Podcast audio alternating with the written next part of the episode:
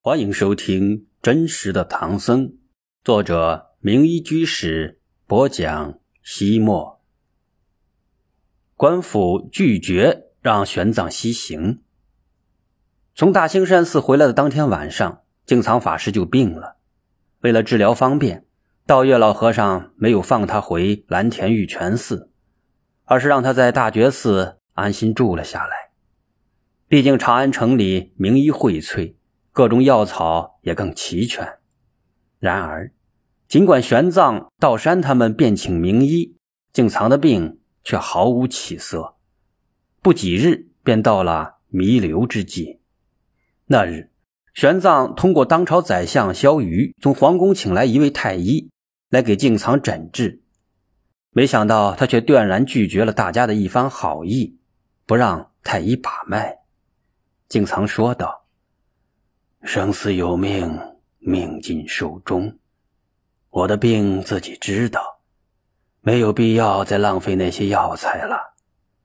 省下来，或许能救助一些更需要的人。玄奘劝道：“据萧丞相介绍，这位太医的医术很神奇，那些身患绝症的人，在他手里往往也能够起死回生。你又不是医生，如何知道自己的病无药可治呢？”还是请太医看看吧。净仓摇头的频率虽然缓慢，但态度十分的坚决。再高明的医生，也只能拯救那些命不该绝的人，而我心里枯竭了。就算他能治我的身体之病，也医不好我的心病。我这病不是世间的医药所能治愈的。所以，不要再徒劳无益的耗费信师的钱财了。法师，您这是何苦呢？玄奘，我这病你还不明白。本来我想在波婆三藏那里得到赐教，或者见到瑜伽师地论，以解困扰我几十年的疑惑。可是贫僧福报有限，慧根不具。大论尚在西天，无缘得见。更可悲的是，贫僧身体病弱，难以西域沙漠，翻越丛林，亲自去西天求法。因而，我今生今世注定是与大论妙法无缘了。净藏法师剧烈的咳嗽了起来，弟子道山赶紧为他扶胸捶背。玄奘也为他拭去了嘴边的痰液，他喘息了一会儿，心有不甘的说道：“至死不能解除心头疑惑，我难以瞑目啊。”玄奘安慰他说：“法师，您安心治疗，学僧我替您到西天取经。等您的身体养好了，彻底恢复了，我也就能够带着瑜伽师地论回来了。你精通梵文，咱们共同将翻译成。”汉文的同时，言而修之，到那时，困扰你我的疑难问题都将迎刃而解了。净仓法师苦苦一笑：“玄奘，谢谢了，你的好意我心领了。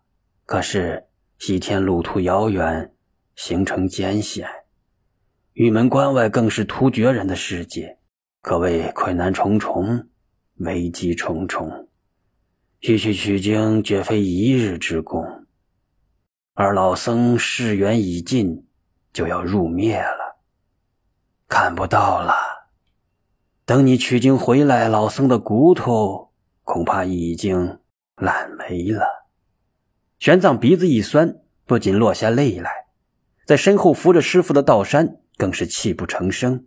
净藏反而安慰他们说：“看你们。”出家人应该参破生死，万缘放下，如何做小儿女态？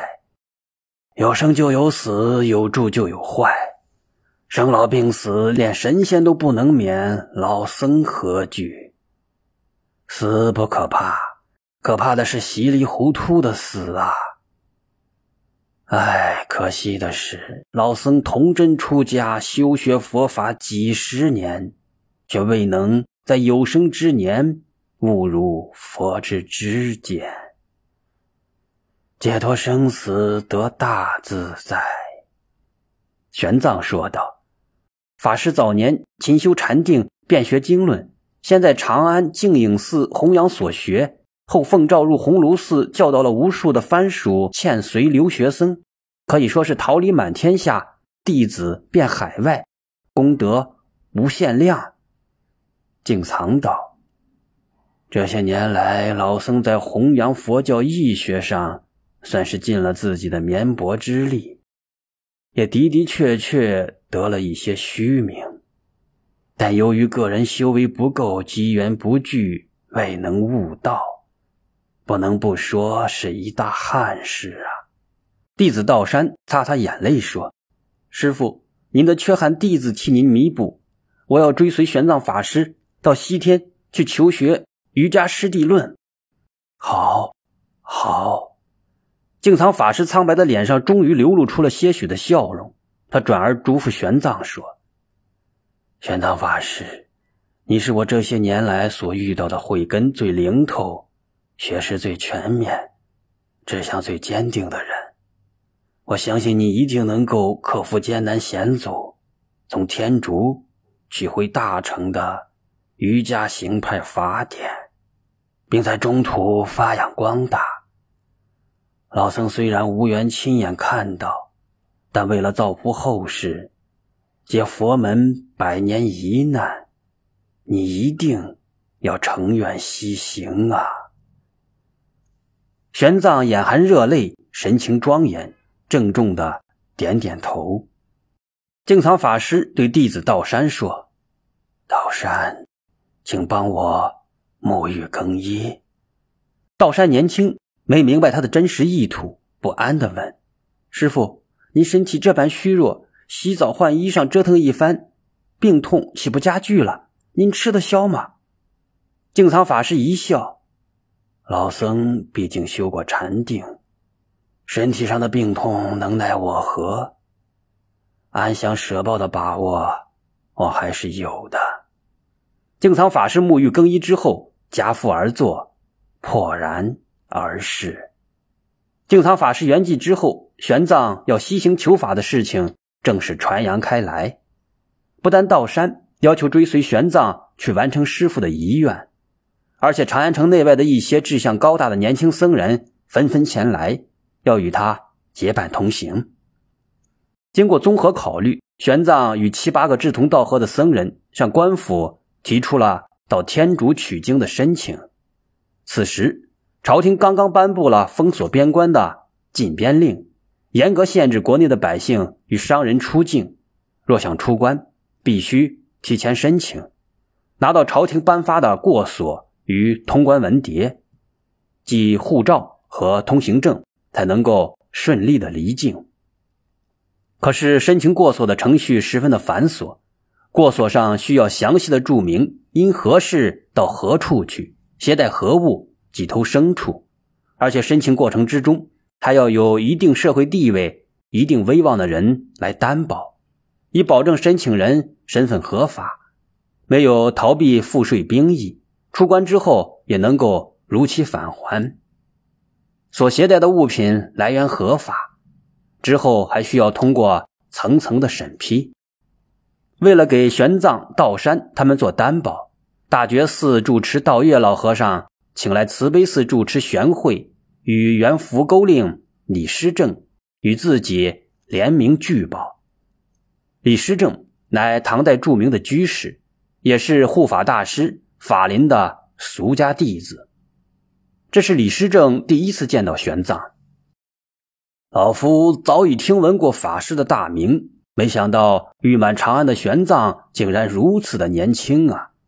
玄奘道：“老居士过奖了，学僧拜读过您的《内德论》，洋洋一万两千余言，说理透彻，为维护正法贡献良多。”李师正却摇摇头，谦虚的说道：“老夫听说玄奘法师要去西天取经，倍感欣慰。但愿你能够求得上乘妙法，充分展示佛法的独特魅力。”造福华夏呀！学僧一定不辜负老居士的热望，争取早日成行。这时，玄慧和尚关切地问：“玄奘、道山，你们可真的准备好了？要知道，西行之路遥远且危险，特别要穿过千里茫茫的大沙漠，翻越高耸入云的冰封雪山，险阻万重，九死一生啊！”玄奘说道：“困难再多，危险再大，也挡不住我们的求法决心。再说，两百多年前，法显大师已经走过这条取经之路。”虽经历了千辛万苦，但最终到达了天竺。前辈能完成的壮举，我们没有理由退缩。道山颔首称是，有这些前辈们做榜样，我们一定能有所作为。玄奘神情肃穆地补充说：“同时，我们也做好了随时随地牺牲的准备。一旦踏上征途，就算丢掉性命，也绝不退缩。”玄奘的话绝不是危言耸听。中国和天竺之间有世界屋脊喜马拉雅山横戈在此，在交通不发达的一千多年之前，人们如果走陆路到天竺去，只好绕一个大大的圈子，从长安出发，经过河西走廊，穿越大戈壁，向西越过丛林，进入中亚西亚，再由兴都库什山脉的缺口到达北印度的旁遮普。这条数万里之遥的求法之路，危机四伏。艰险万分，最终生还的可能性极低。从公元三世纪到八世纪，中国西行的求法僧人约一百七十多人，最终平安归来的仅有四十二位，只占四分之一。然而，玄奘他们的热情洋溢、热血澎湃，却碰到了一堵冷若冰霜且不可逾越的高墙。他们前往天竺的出关申请没有得到官府的准许。既然朝廷已经颁布禁约百姓不许出藩的法令，所以在相关的官员看来，玄奘等人乃是明知故犯，有意的挑战朝廷的权威，所以干脆利索的批示道：“不许。”古来出家僧人最守规矩，看到官府不批过所，其他人都知难而退，放弃了西行计划。常言道：“识时务者为俊杰。”可是世界上也总有一些不合时宜的人，无疑，玄奘就是这样的人。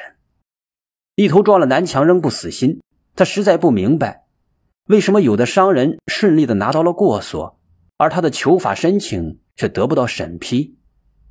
于是他再次郑重其事的上表请求，然而玄奘连续两次上表，宛若泥牛入海，杳无音讯。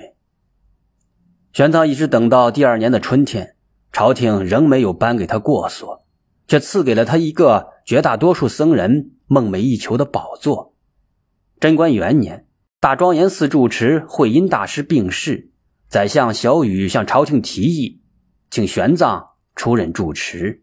大庄严寺乃是长安最大最著名的寺院之一，其住持一直由全国闻名的高僧担任，在佛教界有着崇高的地位。年仅二十八岁的玄奘能出任这样一座名声显赫的皇寺住持，可谓空前绝后，古今罕有。一方面，这说明玄奘的修为学识、名望道德出类拔萃，得到了皇家的肯定与认可；另一方面，作为皇家大寺的住持，代表着玄奘正式步入了全国顶级高僧之列。因此，这既是一项名利双收、出人头地。风光无限的巨大荣耀，也是一个能够充分展示才能的巨大舞台。他完全可以借此远绍如来，近光以法，为佛教做出一番轰轰烈烈的事业而名垂青史。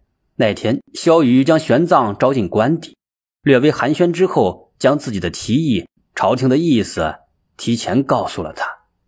他无论如何也没想到，玄奘。一口回绝了他的美意，态度之坚决，神情之断然，丝毫没有谦逊的成分。虽然皇家寺院住持的光环耀人眼目，万人敬仰，但玄奘志不在此。为了西行求法，他轻易的放弃了这个他人梦寐以求的大好机会。玄奘志存高远，为自己设定了一个常人难以企及的目标，同时。他也非常清楚，自己选择了一条艰难坎坷、充满未知的人生之路。他将以自己的生命作为筹码，践行信仰的探索。玄奘不改初衷，虽然只剩一人，他仍然决定等待时机，独自一人前往天竺。玄奘并不是热情如火的冒险家，也不是力挽狂澜的英雄，反而他是个性格天生柔弱，甚至有些怯懦。